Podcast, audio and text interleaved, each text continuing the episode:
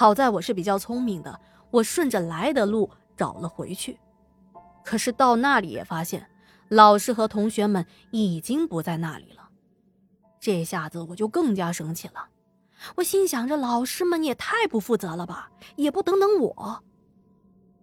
但此时我周围一个人也没有，也没办法向别人求救，只能是往前走一走，看看能不能碰到工作人员之类的，问问路。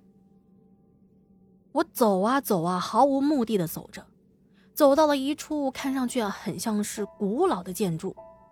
之前也听老师说过，这个植物园建立于一八四五年，留有很多上世纪的房子。而我觉得这个房子很眼熟，好像是在哪里见过。就在我想着是从哪见过这个房子的时候。突然看到一个穿着黑色衣服的人从房子的右边一闪而过。本来我就巴不得找到一个人来问路呢，于是我赶紧跑过去，一看，只见房子的后面，在一个树荫下，一个穿着黑色衣服的人背对着我，埋着头，不知道在干嘛。我小心翼翼的我问：“Excuse me，啊，你好，打扰一下。”那个人慢慢的把头抬了起来，我顿时惊呆了。啊，这、这、这不是昨天晚上梦中的那个白人老太太吗？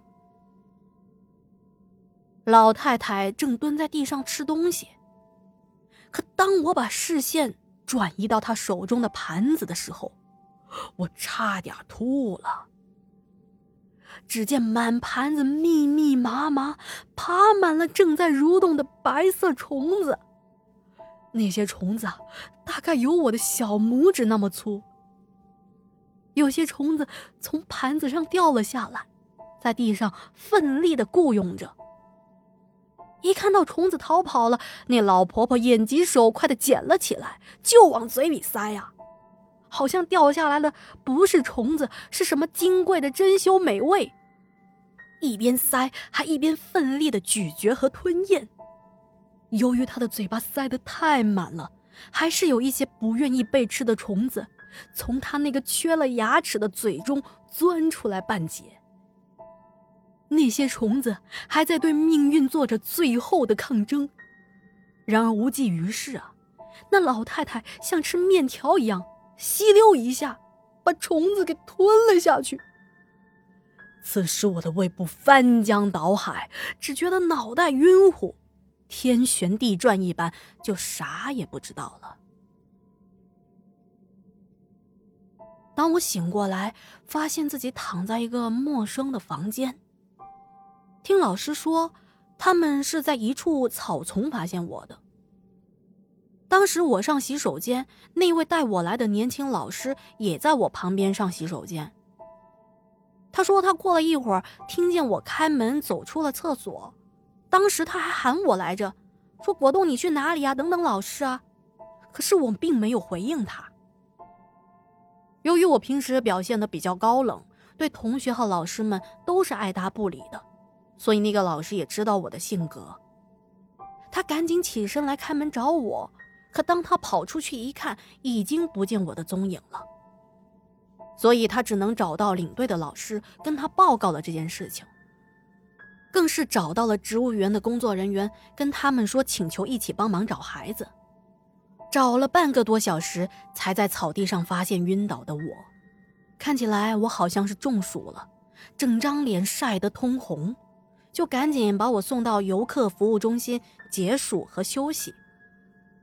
而我的旁边还站着小青，她非常焦急的看着我，并且啊拿着湿毛巾给我擦擦脸。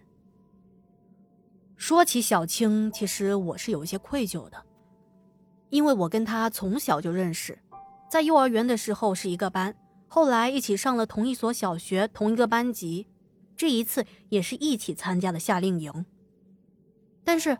由于我前两天听别的女同学说，说小青在学校到处说我的坏话，败坏我的名声，说我脾气臭，还爱炫富，我很生气啊！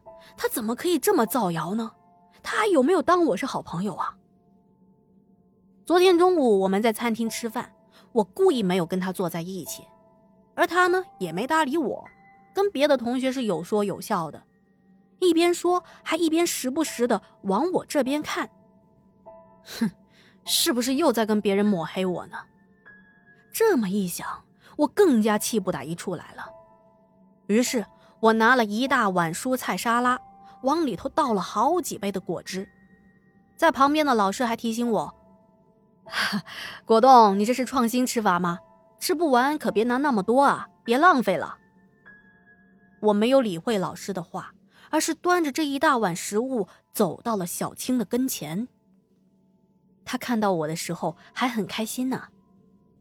哎，果冻，你来了，坐这儿吃饭吗？我二话不说，把这一大碗全部扣在他的头上。啊，果冻，你疯了吗？你为什么这么对我？他哭着跑去找老师了。当时我还挺解气的，但是我后来觉得自己这样做有一些冲动。不过事情已经发生了，就那样吧，爱咋咋地。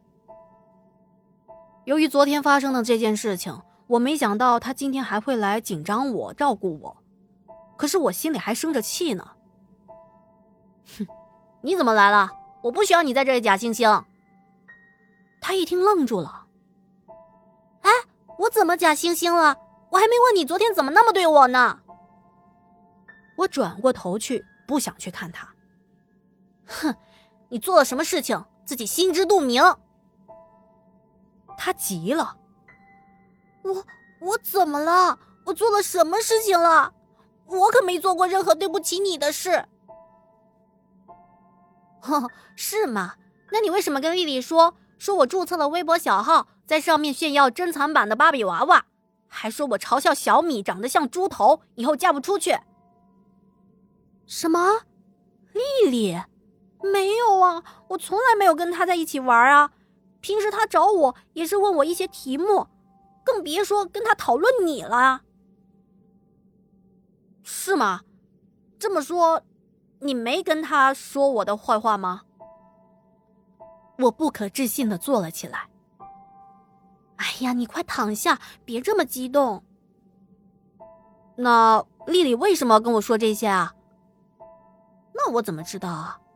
小青摊了摊手。后来啊，我们又问了几个同学，查明了真相。我和小青和好如初。后来，根据我十几年的经验，我发现啊，哎，女生之间的友情有时候真的莫名其妙的。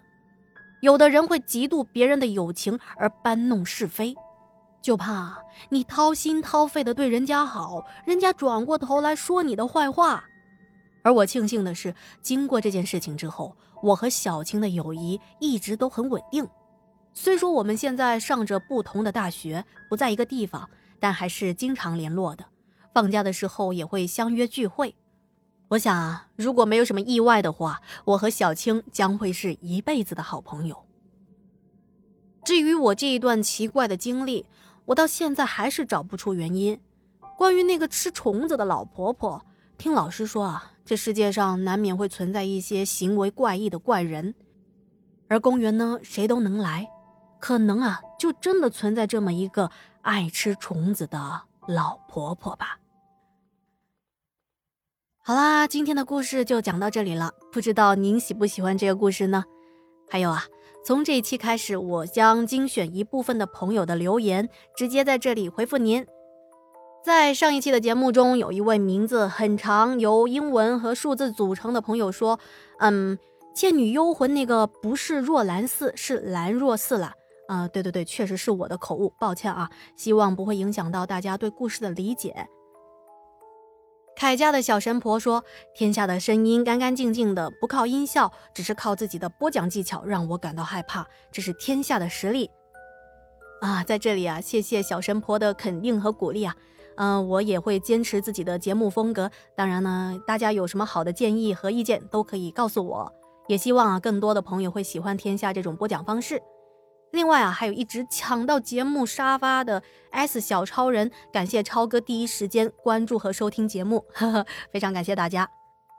另外啊，天下鬼语刚刚起步，如果您可以帮忙转发到朋友圈去宣传一下，那在下更是感激不尽啦。明天呢，将讲述小果冻听来的真实怪事。如果您还没有点击订阅，记得要订阅哦，以免错过精彩的故事。另外，欢迎加入天下鬼语的听友群，点开我的头像，在我的主页就可以看到天下鬼语的微信号啦。如果实在是找不到，可以私信我，我发给您。好，那今天的节目就到这里啦，感谢您的收听和陪伴。天下故事，天下说，我们下期节目不见不散。祝您好梦，晚安。